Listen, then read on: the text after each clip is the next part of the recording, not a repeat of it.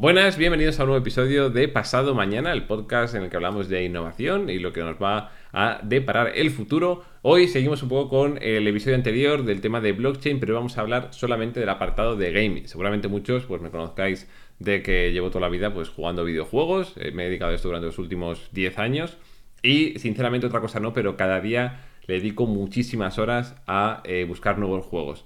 Y todo este tema de gaming NFT me parece a mí que va a ser el futuro.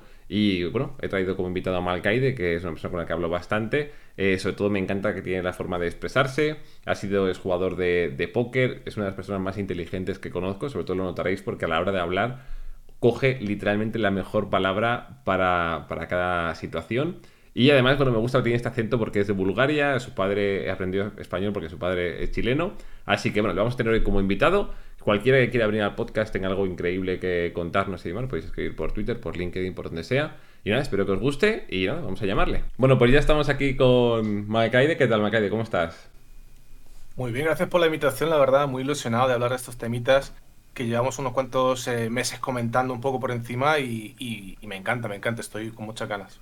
Pues muy bien, vamos a comenzar si quieres hablando hoy, bueno, vamos a hablar de todo el tema de mm, NFT, sobre todo en la parte de gaming que es algo que mm, yo creo que en todo el tiempo que yo llevo, pues tema de inversiones y demás, lo primero que me han dicho siempre ha sido, de verdad, dedícate a algo que tú entiendas y controles. Y sinceramente, hasta que no he encontrado este, esta parte de gaming, no había entendido cuando te dicen literalmente, dedícate a lo que tú controlas. Y es verdad que, por ejemplo, para todo el tema de gaming, eh, es un mundo que a mucha gente pues no entiende, pero nosotros que llevamos muchos años pues jugando y hemos visto cientos de juegos, creo que aquí tenemos bastante opinión y creo que podemos ayudar bastante a toda la gente que está entrando ahora y explicarles y demás. Así que bueno, si te parece bien, tú que lo explicas muy bien, eh, ¿qué tipos de juegos NFTs hay? Y luego explicamos pues cómo va a evolucionar o qué, cuáles son las barreras de entrada que hay, etcétera.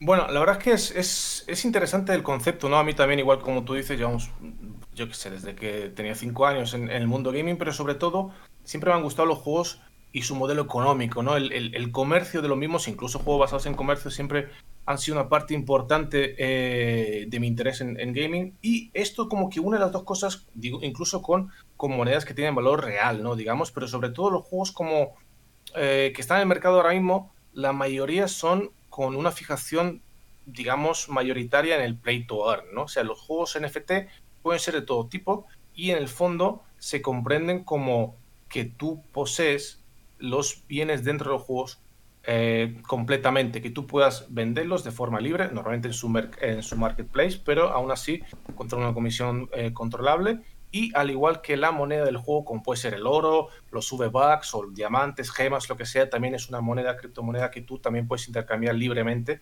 y que no pierde la, liquidez una vez que entra en el juego. Porque en la mayoría de juegos, cuando lo compras, cuando metes una cantidad eh, para comprar packs, abrir lo que sea, cofres, ese dinero automáticamente se convierte en cero porque no tiene absolutamente eh, ningún valor de reventa. O sea, tú al final, para que la gente o sea, le ponga ojos y cara a esto, eh, realmente queremos decir que, por ejemplo, tú estás jugando Fortnite, estás jugando FIFA, que al final pues compras cada año el juego y tiene el modelo en el que pues pagas los 30 euros, como puede ser en Call of Duty, en FIFA o en Fortnite, por ejemplo, que es gratuito, o Clash Royale, o Clash of Clans. Mm. Y dentro tú sigues comprando cosas que nunca son tuyas. Entonces, el día que tú dejas de jugar, pues si has gastado ahí 100 euros, 1000 o yo sé, en Fortnite en mi caso o en Clash Royale he gastado 5000, 6000 euros o, mucho más, no quiero ni saberlo. He dejado de jugar, he dejado de jugar y ahí se perdió todo. Entonces. El, el, mayor, digamos que el mayor ejemplo que la gente puede visualizar es en los juegos que son anuales o incluso eh, sextrimestrales, ¿no? En los hmm. que sale un nuevo juego tú te has metido las skins, comprado ya el mismo juego, bueno, el valor del mismo juego está bien, pero te has comprado skins, armas, eh, lo que sea, packs de juegos, tienes un equipo completo en el Ultimate Team de FIFA y vengas al siguiente y hasta luego. Eso no tiene ya un uso específico. Sí que puedes seguir jugando, obviamente, a todos los FIFAs cuando quieras, pero todo el mundo entiende que el valor, digamos, eh, monetario de lo que tú posees no mm, desaparece totalmente. Entonces la gente pues lo visualiza como, bueno, pero ¿por qué tiene, que ser así? ¿Por qué deberías de poder hacerlo? Pues porque realmente es mejor para todos y eso haría que la economía se permitiese y hiciese todo totalmente inviable o, entraría un montón de gente eh, rompiendo el mercado para intentar eh, beneficiarse de ello. tampoco tiene por qué. Existen modelos que ya son así, sobre todo en el mundo físico, ¿no? Esto es lo que lleva lo físico a lo, a lo, a lo digital, por ejemplo, con los juegos de cartas tipo Magic, tipo, tipo Pokémon, incluso tenemos los coleccionistas, que eso es el mejor ejemplo con los NFTs actuales, donde Charizards de todo tipo valen millones de dólares, ¿no? O medio millón. Mientras que, pues, si compras el último pack de 2021, imagino que no vale mucho más que cuando abras el pack automáticamente incluso pierde valor. Entonces, todo el precio lo determina el mercado y en los bienes digitales es un poco la misma idea, de que tú cuando compras algo en el mismo juego, luego si te cansas de jugar al Magic, pues te acercas a la, tienda más cercana donde haya partidas y los intentas vender, no te van a comprar todas, pero el hecho es que tú posees, eres dueño de las mismas. Mientras que, si os fijáis, incluso en la mayoría de juegos, por no decir todos, el pecado capital que tú puedes hacer es revender tu cuenta es totalmente ilegal, es totalmente imposible. Baneo de IP, van a tu casa, te rompen la puerta. ¿Por qué es eso? Porque ya estás dando valor de reventa y ellos pierden dinero.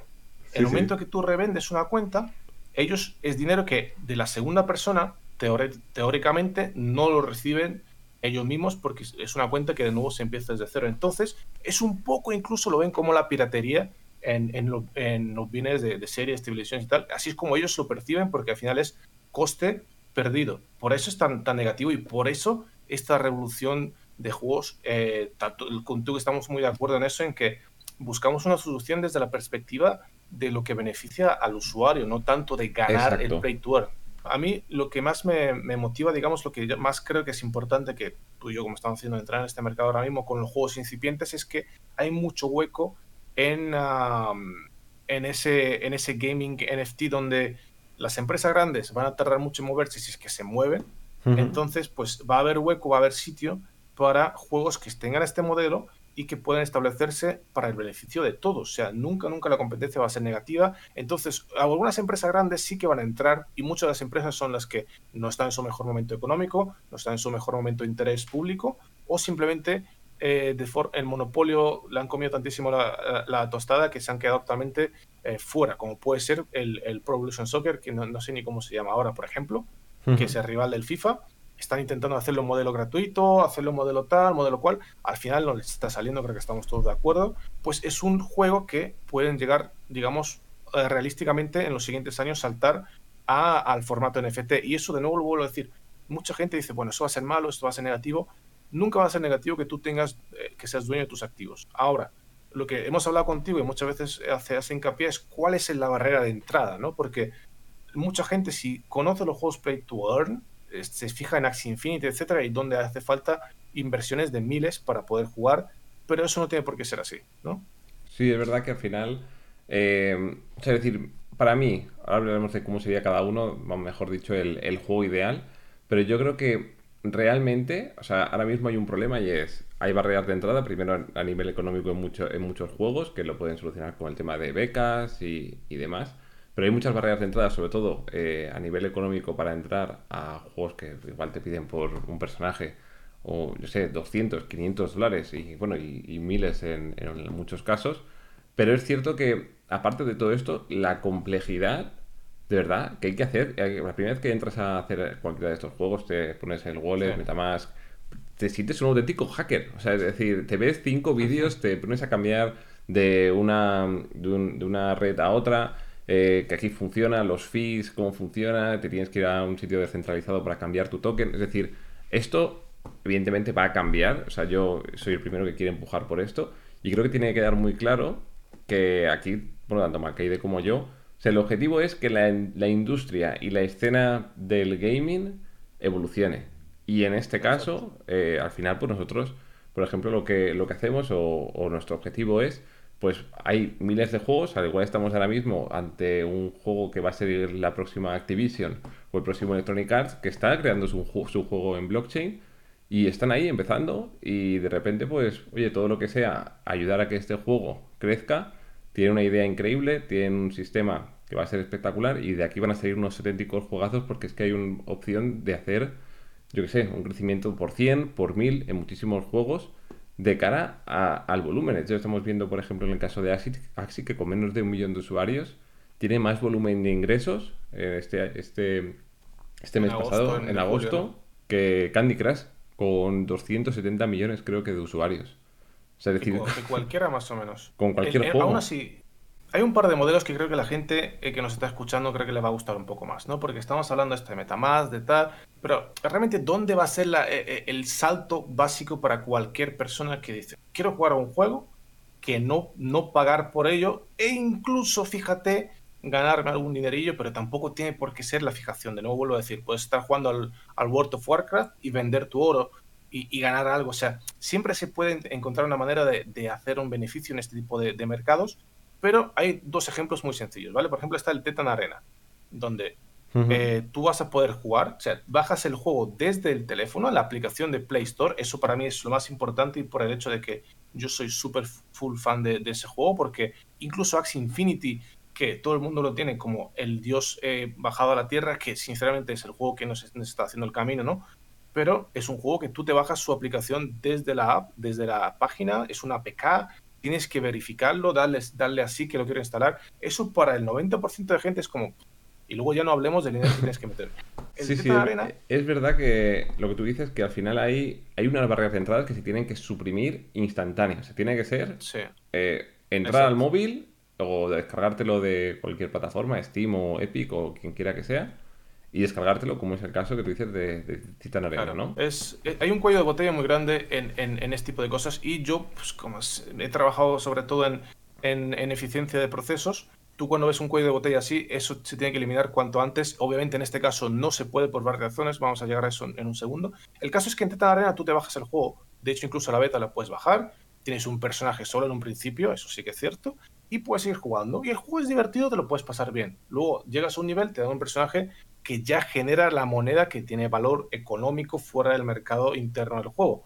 Vale, entonces con ese personaje gratuito pues empiezas a jugar, a acumular, te dan segundo personaje o ya con la moneda acumulada te compras otro y tú puedes desde cero llegar a ser, digamos, un jugador que juega play to earn, pero sobre todo pues puedes estar jugando con tus amigos a un juego divertido y ya si quieres más adelante dices, oye, yo, yo aquí tengo 10.000 monedas de oro, ¿esto, ¿esto qué es? pones en Google, oye, esto vale 800 euros. Hostia, escucha, escucha. Me lo voy a sacar un poco que quiero comprarme una bici.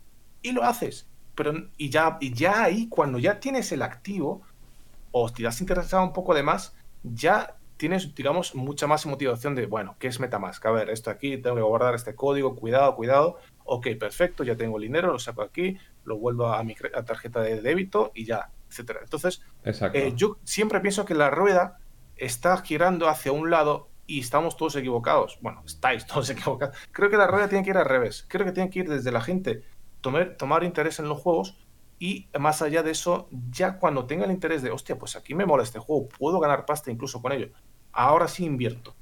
Ahora sí compro O sea que va a ser, va a ser algo que, que yo, eso es lo que decimos, que va a ser, va a ser inminente.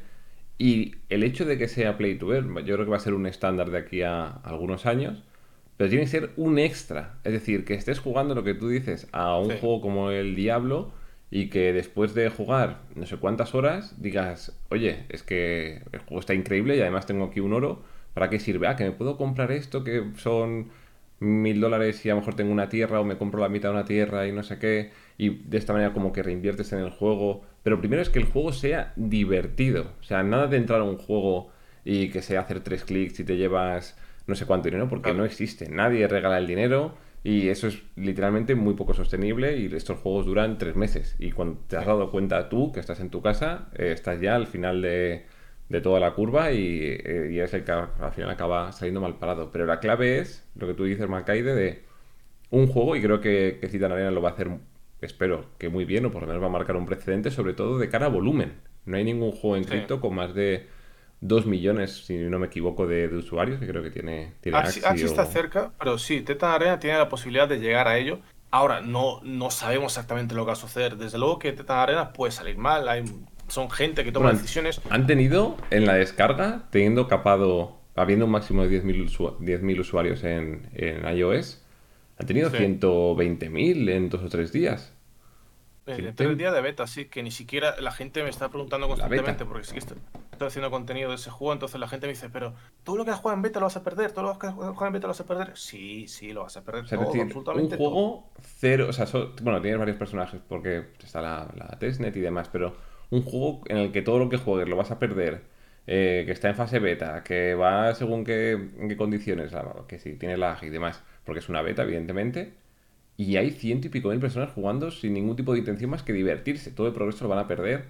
Es decir, no estamos aquí hablando por Citanena porque, vamos, porque no haya nada especial, simplemente porque es el único juego que al menos nosotros conocemos que han hecho esto. Hay algún proyecto más, pero de verdad... Yo estoy... Sí, disculpa que te corte. Sí, estoy... yo estoy enamorado de su modelo económico, más allá del juego y más allá del desarrollo y más allá de, de, su toque, de su white paper, etcétera. Yo pienso que ese es el modelo que hay que buscar, ¿no? Eso es lo que hemos estado comentando. Y eh, otro ejemplo para, para, hacer un poco paralelismo es el de Gold Fever, que lo hemos hablado también contigo hace mucho, que es un modelo muy sencillo, ¿vale? Es, un, es como la fiebre del oro, ya estamos hablando de tercera dimensión, el Tetan Arena es un juego de móvil, el, el, segundo es también juego gratuito, o subo en un principio, estás jugando en, en, la jungla, estás buscando el, el oro, ¿no? Entonces, por un lado están los exploradores, por otro lado están los, los tribales que te intentan matar a ti. Digamos que es como un poco malos contra buenos o como quieras verlo, ¿no? Entonces, ¿cómo es, cómo es un juego NFT? Pues en teoría aún no ha salido, ¿no? Pero unos inversores pueden comprar como mapas en ese juego en los que tú puedas eh, luego poner como si fuese un servidor de CSGO. Dice, bueno, aquí tengo este mapa que tiene 10.000 de oro para, para recuperar. Si lo jugáis, os lleváis el, el 20%, 40%, lo que sea, eso también es fluctuante, siempre y cuando estéis generando ese, buscando ese oro en el mapa mío, ¿no? Estoy, estoy explicándolo un poco así por encima, pero el hecho es que la gente, como personas normales, se bajan el juego, le gusta el juego como si fuese el PUBG o el Fortnite o lo que sea, si es que le gusta, jueguen ahí un poquito eh, a una pelea de, misiones grandes en un mapa grande de la sí, jungla. Sí, porque va a ser de 50 contra 50, creo que el mapa son como 4 kilómetros o algo así. Sí, sí, O sea, es una, es una locura. Y el juego está en Steam. Bueno, iba a estar en Steam, ahora hablaremos de eso. Sí, sí, sí. Sí, sí, sí, no está en Steam. Pero el hecho es que tú como jugador entras, bajas, oye, vamos a echarnos a parte de esto, esto puede estar guapo, tal. Lo jugáis y, y el oro que encuentres, que realmente es el mismo oro, y la misma moneda se llama oro, que luego se utiliza para comprar estos mapas, entonces como que tiene una, una economía que se retroalimenta y en el fondo la clave va a ser que tú puedas jugar sin, sin invertir, si inviertes ganas algo, si inviertes mucho ganas algo más. Y el ecosistema sea saludable del mismo juego, pero sí, a eso Steam no le ha gustado, desde luego. No, no, es que de hecho, bueno, ya hablaremos que al final hay una... Para que estos juegos funcionen tienen que a ver, como muchas cosas que justo sea la tormenta perfecta en este caso. O sea, sea el momento perfecto para que funcione. Por un lado, tiene que tener una economía que se mantenga durante los años, que solamente ha conseguido Axie Infinity eh, hasta ahora más o menos. Luego tiene que ser que el juego sea fácil para que la gente pueda entrar y que el juego sea divertido de jugar por muchísimas horas. Y lo que decimos, que el tema play to earn, el tema de ganar, sea lo último de lo último. O incluso puede ser simplemente en un asset que consigas un escudo al nivel máximo y luego seas propietario de ese escudo y lo puedas vender, lo que sea. Pero sinceramente, o sea, creemos que estos tres pilares son fundamentales. Y este caso, por ejemplo, lo que decíamos de Steam, eh, sacó una noticia hace, hace poco que compartimos por Twitter, que fue que mm, Steam dijo que no quería tener nada que ver con, con cripto y sin embargo Epic dijo que ellos, bueno, tenían las puertas abiertas y querían ver un poco. De hecho, recordamos que la gente de Epic Games ha invertido, creo que hizo una ronda, salió hace, hace unos meses, de no sé, un billón o no sé cuánto, muchísimo dinero para hacer un metaverso de aquí a dos, tres años. Que, bueno. El metaverso es la palabra popular. Exacto, metaverso puede implicar todo, todo, todo lo que te puedas imaginar eh, puede implicarlo. Pero el caso es que, bueno, parece que sí que están un poco más abiertos y Steam lo ha baneado. Me parece bastante obvio por qué lo ha hecho, ¿no, Malcaide? Sí, no, eso, eso lo, hemos hablado bastante, ¿no? En el fondo en que ya al principio incluso del podcast hemos dicho de que Steam tiene su propio mercado, tiene su propio eh, negocio interno con, los objetos de cosméticos, entonces pues no les interesa nada que entre un juego en el que se vea un formato en el que es mucho más liberal y en el que tú puedas eh, vender tus objetos no solo para comprarte el siguiente el siguiente juego que salga en Steam y te interese, el New World o lo que sea, y no que puedes eh, sacarlo fuera de, eso y intercambiarlo por lo que sea, por lo que quieras, ¿no? pero todo eso, sí, disculpa, pero todo eso que estamos diciendo, en el fondo también no significa que no se pueda ganar cantidades importantes de dinero si estás invirtiendo en estos juegos o si estás entrando de una forma más fuerte con, con becas, que al final las becas son cuando tú, en vez de eh, jugar solo tú, les puedes dar, digamos, el, el, juego inicial con todos los activos para poder jugar, que pasa mucho en Axie Infinity, y que cada persona pueda jugar en esa cuenta a, a tu costa para luego generar un porcentaje de la ganancia, si la porcentaje tú. El caso es que al final es una inversión como cualquier otra inversión en el mundo, ¿no? Si, si hay muchas pizzerías en tu barrio, ves una pizzería que es bueno, buena, inviertes en, ella y al final tienes un porcentaje si tiene éxito. Pues con estos juegos es más o menos similar. No son acciones lo que compras, pero sí que compras, compras activos en un juego que luego pueden subir de valor o la moneda que se genera puede subir de valor si el interés al, hacia el juego sube. Lo que significa que hay muchísimos proyectos que no siempre son de fiar, con lo cual hay que tener mucho cuidado y no significa que, que cuando salga un juego que sea interesante a, prima vista, no, no haya que leer. Hay que leer, hay que leer lo aburrido, los white papers, eh, los tokenomics, todo lo que tenga que ver con, con, con específicos de, los proyectos cuando vayas a invertir. Yo creo que hay que ser súper mega liberal con los juegos eh, que son gratuitos y entrar en todos, jugarlos, pasarlo bien, pero cuando se trate de, de, modelo económico ya hay que, hay que hacer mucho más eh, due diligence, ¿no? Como se dice. Sí, sí, sí, al final es que, o sea, nosotros, yo que de verdad quiero empujar todo lo que viene siendo la parte de, de gaming, no somos asesores financieros ni queremos serlo, solamente que evidentemente habiendo esta posibilidad dentro del juego, pues cada uno tiene que ser responsable con lo que, con lo que acaba comprando, invirtiendo, dejando de invertir. Al final, como os digo, el objetivo de todo esto es que toda la industria o gran parte de ella pues acabe adaptándose a este modelo, pero es cierto que ahora mismo pues hay, hay ciertas empresas que ya tienen, digamos que automáticamente puestos sus fees. En el caso de Steam, 30%. Eh, hay cualquier compra de, o venta de cualquier, bueno, cualquier compra de un juego. Eh, yo, yo, soy desarrollador del videojuego, perdón. Eh, quiero venderlo, 30% se queda Steam. Igual pasa con Apple, igual pasa con Google. Es decir, eh, bueno, Epic lo, lo, ha hecho bastante bien porque evidentemente llegaba mucho más tarde y ha hecho un modelo un poco más, bastante más económico para, para desarrolladores. Mm. Pero es cierto que esto es lo que hay. Entonces, eh, todas esas empresas pues no van a querer cambiar y son las que controlan ahora mismo todo. Entonces, evidentemente va a llevar mucho tiempo y a mí sinceramente me encanta. O sea, llevo años eh, mirando cientos, miles de juegos buscando cada día, literalmente cada día, para traerlos al canal y hacerlo ahora con, con esta motivación de que puede ser el próximo juego que implemente esto de una, con una economía perfecta, que el juego sea divertido, que funcione bien. O sea, a mí esto me parece, me parece increíble y incluso hay proyectos que salen de todo. De hecho, antes estamos hablando, Mankai y yo, de mm, un proyecto que se llama Ultra, que básicamente quieren hacer exactamente lo mismo que Steam, pero totalmente descentralizado, que tú igual eh, también puedas tener un juego y seas poseedor de ese juego y, lo, puedas vender eh, y demás. Y tienen partners con, por ejemplo, Ubisoft. Ubisoft está metido en prácticamente ¿eh? todo. Están, están picoteando, están mirando, están viendo a ver cómo se desarrolla todo. Igual hay de fondo, están pensando cómo implementarlo en sus juegos AAA, que, que, lo están petando ahora mismo, pero de momento están ahí. De hecho, la, toda la parte de Axie Infinity y demás. Ellos son partners, eh, evidentemente, son partners tecnológicos para todo el sistema de servidores y demás. Pero el caso es que están ahí dentro y son los, es la única empresa grande que, que se ha atrevido. Y además en Ubisoft la verdad que son bastante innovadores y se, no sé, yo creo que seguramente estén desarrollando algo y no creo que quede mucho tiempo para anunciarlo. De hecho, tal y como está el mercado ahora mismo, no sería un mal momento, la verdad. Esto ah, creo que es, creo que es muy importante y es explicar un poco por qué este boom, porque igual ahora habéis escuchado hablar mucho acerca de NFTs, gaming y demás, y creo que igual teníamos que haber empezado por esto, pero realmente es porque es algo totalmente global. De esta manera, pues si hay un juego con el que al final, vamos a poner el ejemplo de antes, eh, te llevas, yo qué sé, después de jugar tres horas cada día, que tienes el máximo de horas jugadas, bueno, de horas en las que puedes generar oro, vamos a poner, estás jugando a un juego, puede ser, yo qué sé, un juego de picar, un juego de peleas, en lo que sea, después de X combates o X horas, te puedes llevar, pongamos, 50 de oro.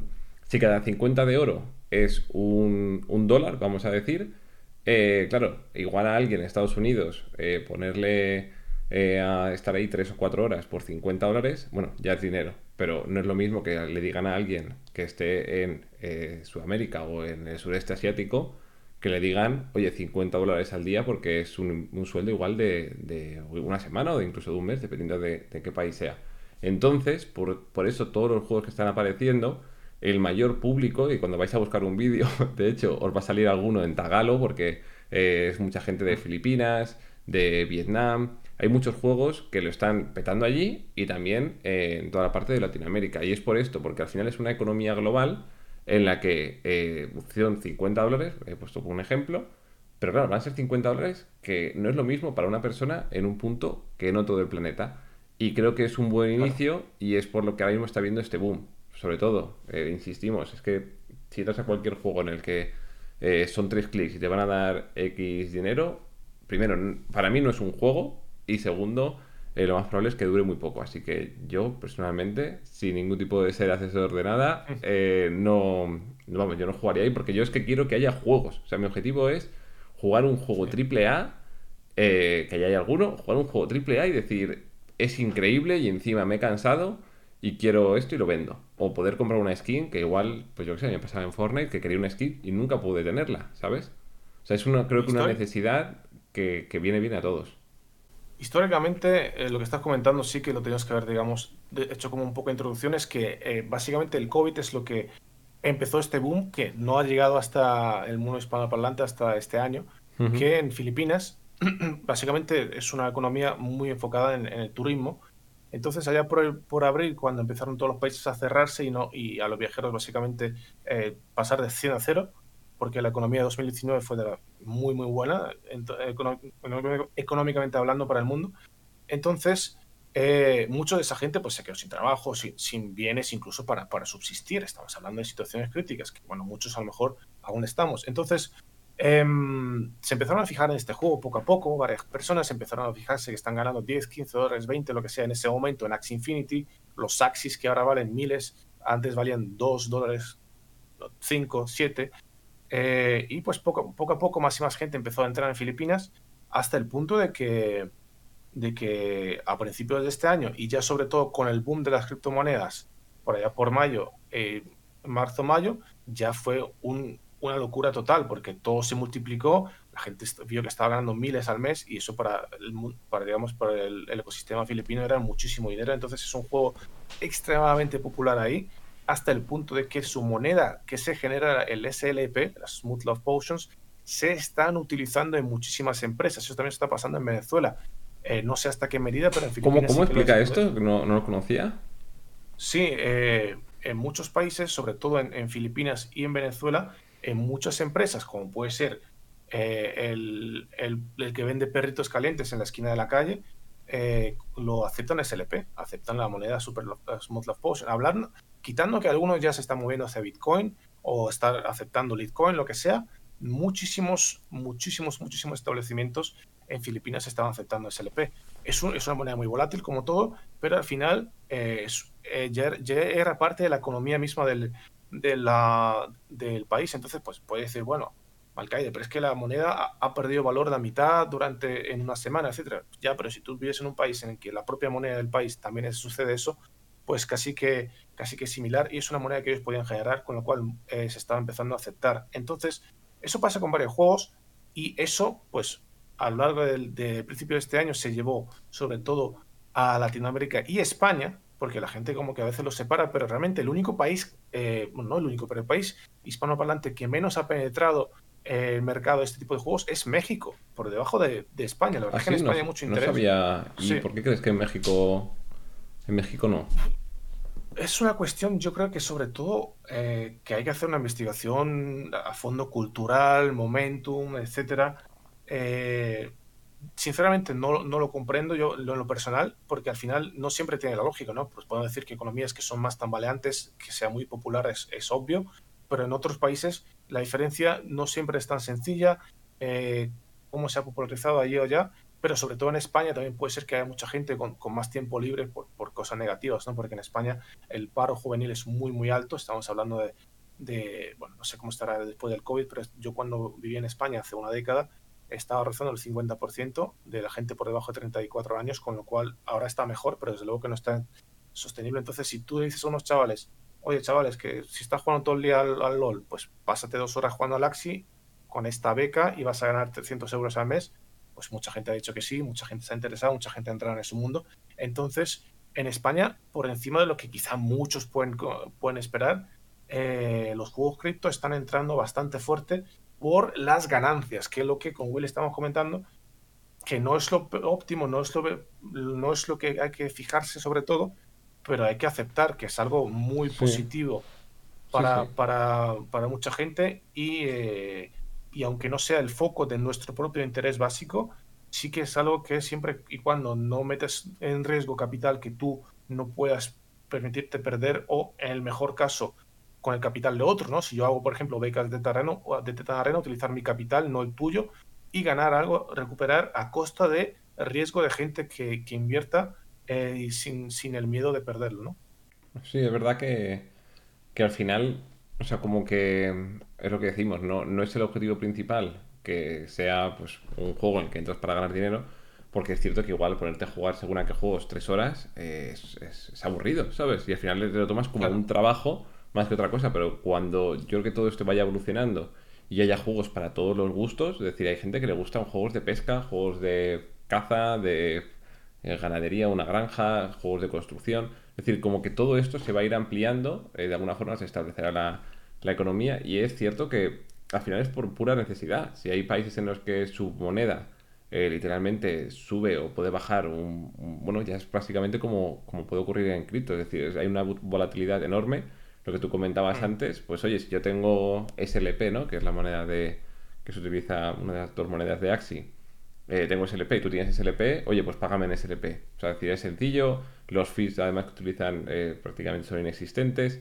O sea que es cero, totalmente cero. Es, absolutamente cero. Entonces, ya solamente con esto, y esto me gustaría tratarlo en otro, en otro podcast porque tengo un invitado muy guay, pero eh, para que, una empresa de, de, de un exchange y demás, pero para todo ese sistema de remesas que se pasan, pues evidentemente, pues gente que está en Estados Unidos tiene familiares igual en otras partes del planeta o lo que sea, hay unos fees y unos gastos que tienes que enviar casi el dinero en forma física, en un, ¿sabes? Para llegar de un lado a otro. Y al final con esto es una, una forma de enviar dinero en cuestión de segundos de una punta a otra del planeta. Entonces, como que todo esto ha sido como una serie de ingredientes que han hecho que el resultado final pues sea eh, un, plato súper apetecible para sobre todo estos países. Creo que, bueno, va bien porque ha despertado eh, interés porque hay dinero y cuando hay dinero, pues las empresas que se dedican a esto van a hacer el mejor juego posible para atraer eh, cuantos más jugadores, mejor. Y al final los más interesados son ellos. Así que creo que, bueno, personalmente está, estamos en el punto en el que están saliendo muchísimos juegos, hay que tener muchísimo cuidado de hecho, Malkaid y yo pues estamos aquí hablando, tenemos un grupo y, y miramos y igual es, que no sé cuántos juegos pueden salir cada día, 5, 10, que nos enteremos nosotros. Es decir, juegos con un proyecto, entre comillas, ya con ojos y cara, ¿sabes? No, solamente, no es un papel en blanco, un white paper con tres fotos, sino, claro, juegos a, diario, porque estamos en un momento en el que anunciarlo pues es, es un buen momento. Pero evidentemente hay que tener mucho eh, cuidado. Eh, al final, en el mercado se va a establecer de una forma muy sencilla. Va a haber juegos eh, como sucede en el mundo real. Tenemos juegos con, con, cuota mensual, como el World of Warcraft, que ya estamos viendo que es un modelo que está perdiendo, eh, digamos, la gente ya no está gustando tantísimo. De hecho, están en, mínimos históricos de los últimos 5, 6, 10 años eh, de, interés en el juego.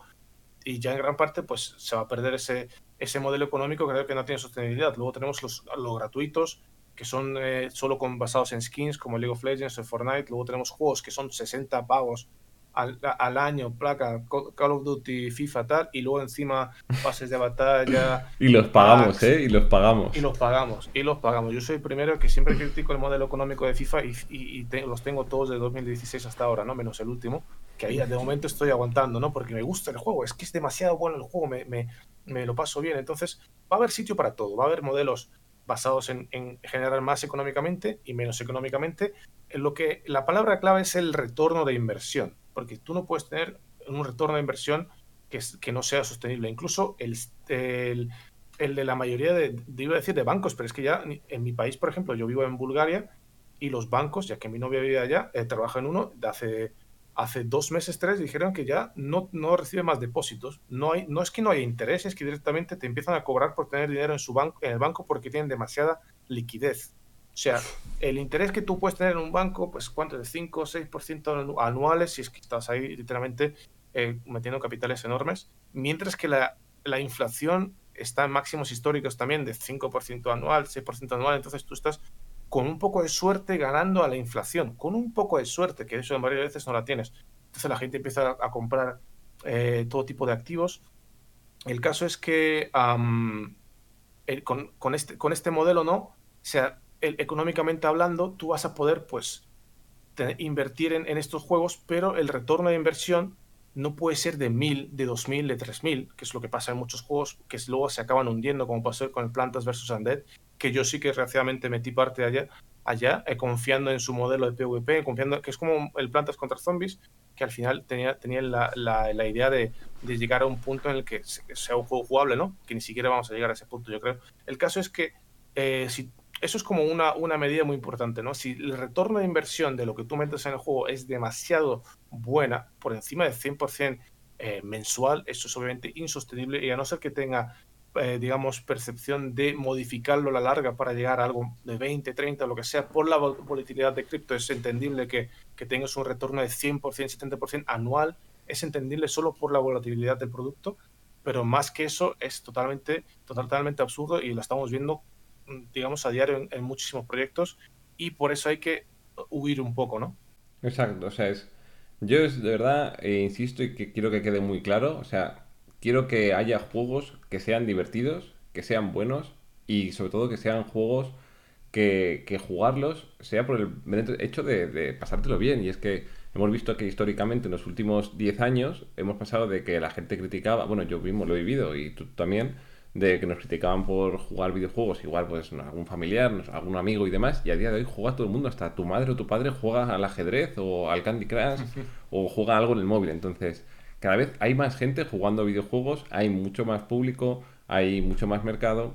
Y creo que, como decíamos al principio, es algo que de, alguna manera va a acabar llegando, más que nada porque al principio era impensable, imagínate, sacar un juego free to play hasta que llegó pues igual Fortnite o algún juego similar como pues Clash Royale, Clash of Clans y demás, en los que mm. literalmente eh, toda la confianza es en voy a gastar un montón de dinero yo como empresa en sacar el mejor juego posible para luego Exacto. El, es decir, el, eh, o sea, como que ha pasado de ser un juego que la gente lo compraba y si era, era malo, te aguantas, a compro un juego, le hago actualizaciones y demás para que seguir manteniéndolo, como puede pasar con los juegos en Steam o bueno, cualquier juego en consola a día de hoy.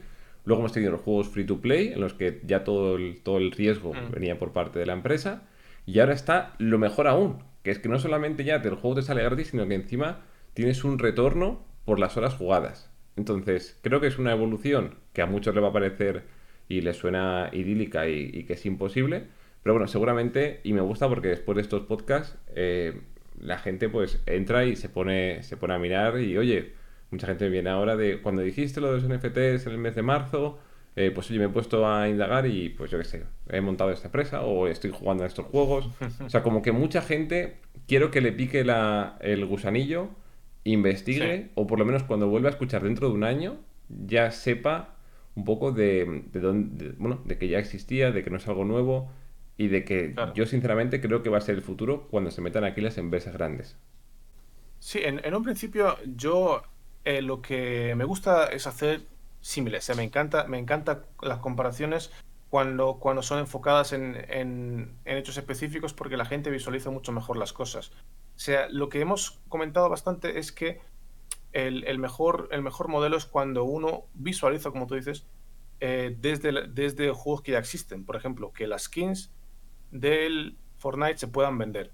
¿Eso va a romper la economía? Pues no, la verdad es que no va, a significar absolutamente nada negativo para nosotros. O sea, si, tú pudieses vender la primera skin que te compraste de Fortnite, que al final no hay tantas y no han vuelto a salir, pues tiene mucho más valor que la última que ha salido, que la puede comprar cualquiera por un valor fijo de parte de la empresa.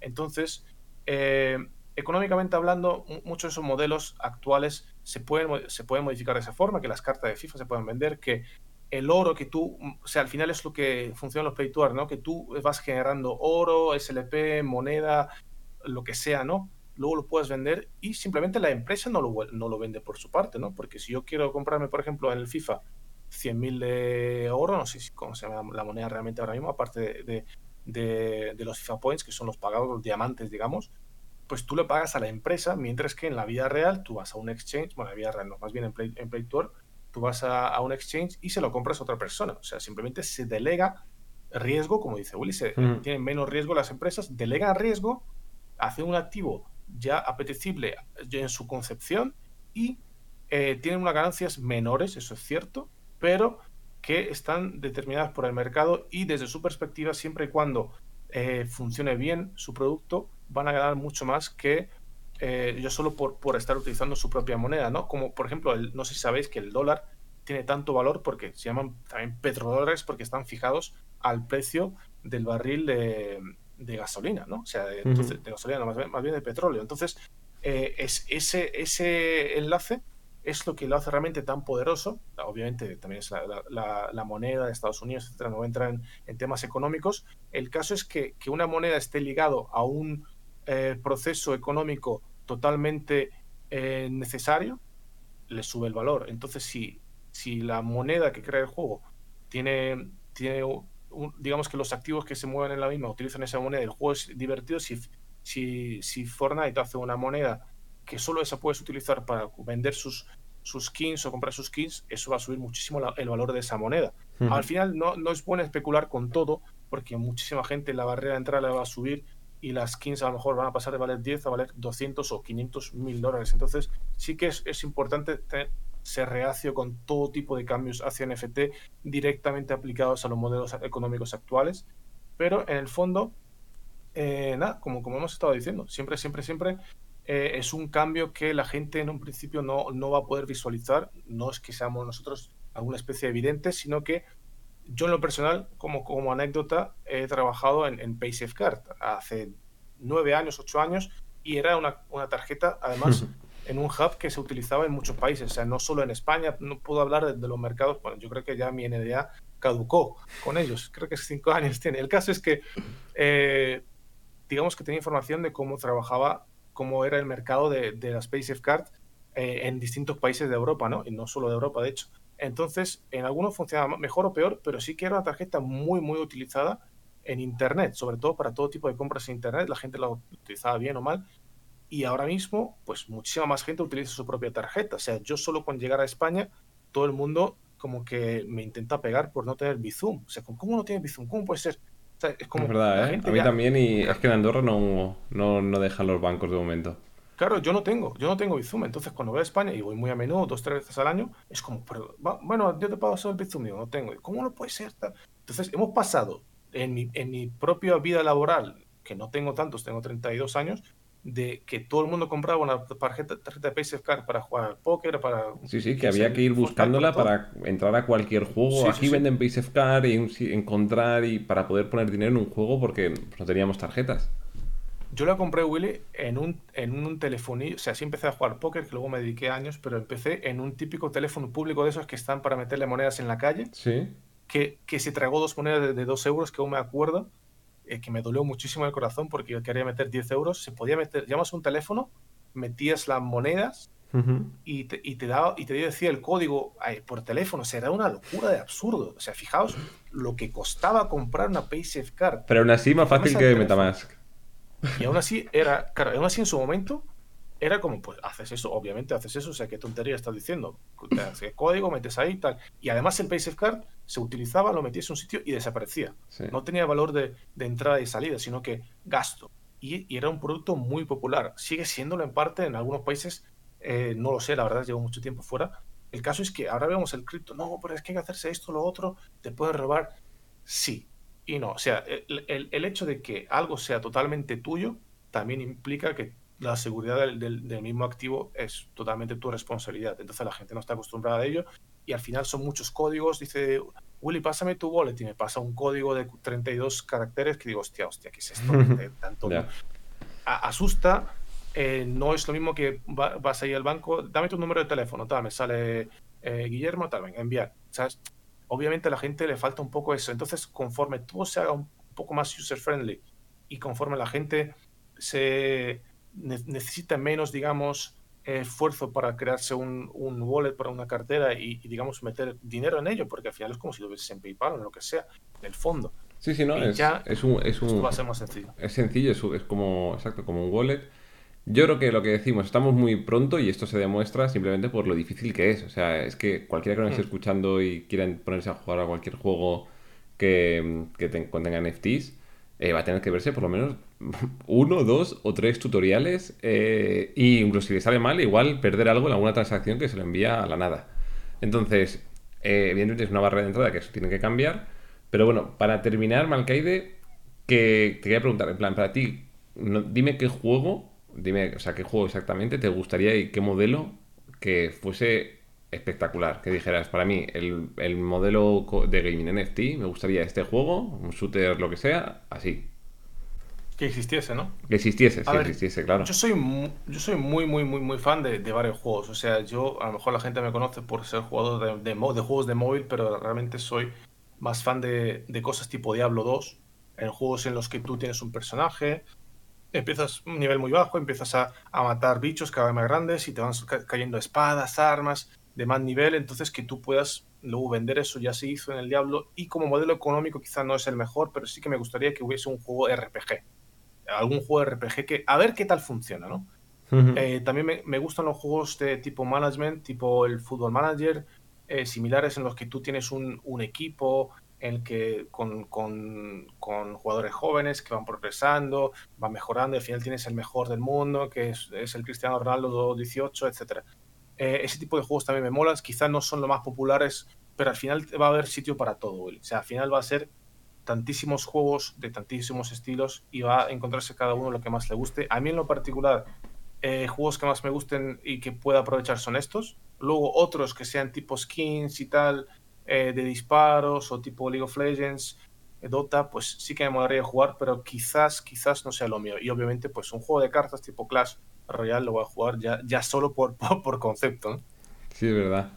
Yo no sé qué juego. mm, O sea, qué, me gustaría. O sea, yo sinceramente, más que el apartado. O sea, me, gustaría, por la experiencia que he tenido, eh, poder vender y también comprar, diría que skins en juego más que Play to Earn, que al final también acaba siendo un modelo de Play to Earn, pero distinto con assets. Pero imagínate lo que decíamos, eh, yo he jugado muchos años a Call of Duty y hay un montón de skins de armas, eh, hay un montón de skins de, de, mm, personajes, o por ejemplo puede ser igual en Fall Guys, en Fortnite.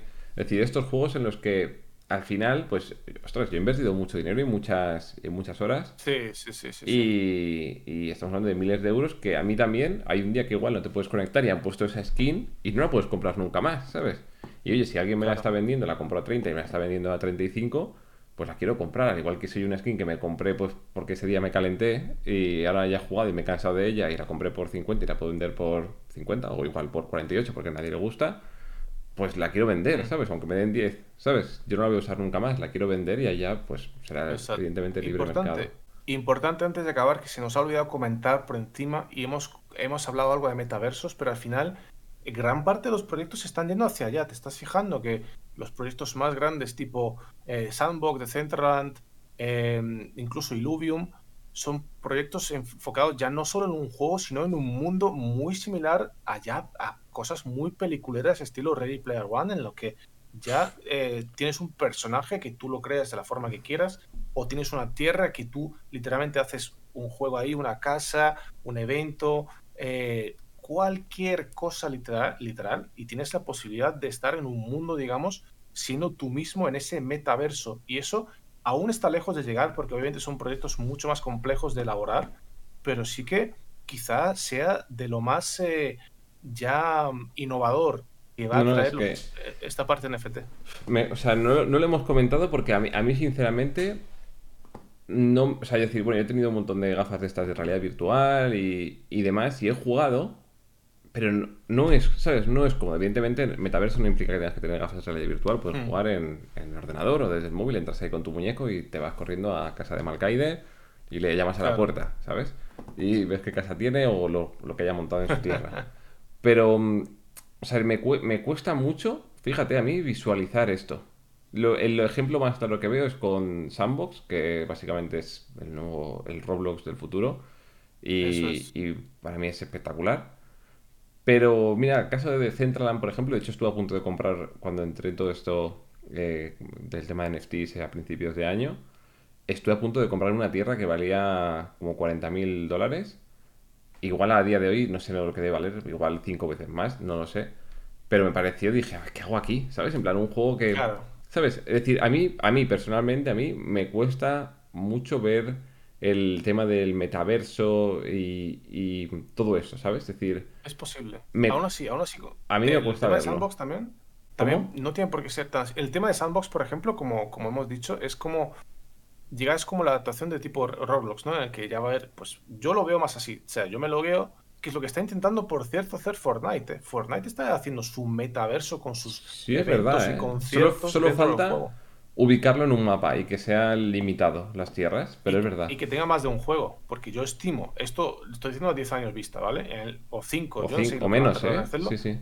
Pero es que tú con tu skin vas a poder entrar en un mundo de Fortnite y aquí vas a poder jugar el Battle Royale, aquí vas a poder hacer no sé qué, aquí juegas a tal, aquí simplemente veis una película juntos, tipo Netflix, colaboración con Netflix, yo qué sé.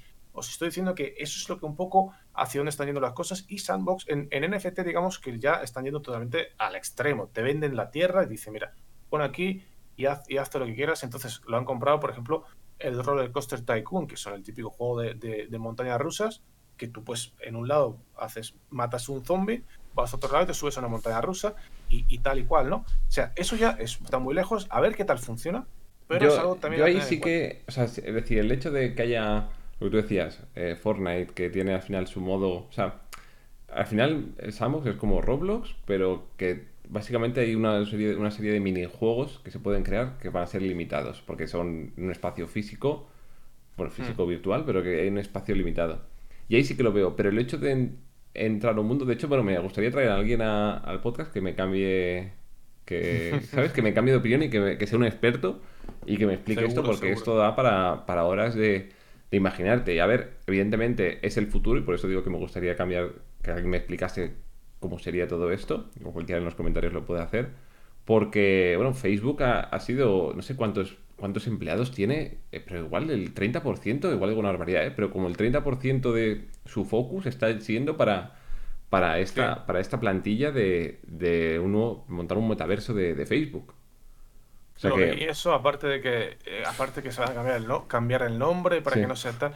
Hay, así, así van las cosas, ya hay mucha gente que no piensa que lo digital en el fondo, que todo se digitalice, no sea lo mejor. Yo también puedo quizá estar ya demasiado viejo para ello. el caso es que en lo personal me parece interesante sobre todo cómo van a poder enlazar todo y eh, muchos ya lo están consiguiendo, como, como es Fortnite, que sacó su modo tipo Among Us, sacó su esto, sacó su otro.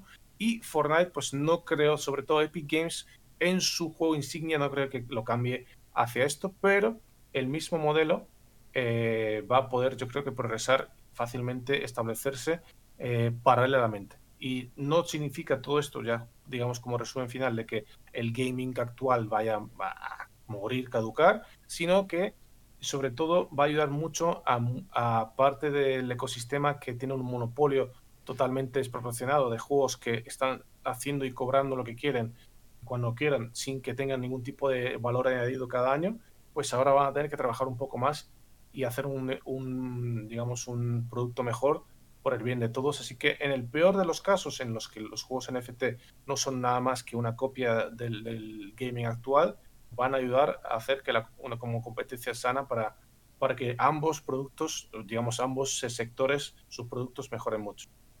Sí, sí, es verdad. Me, ha gustado que hayamos dejado esta, esta cosa al final para, para dar pie a otro, a otro episodio.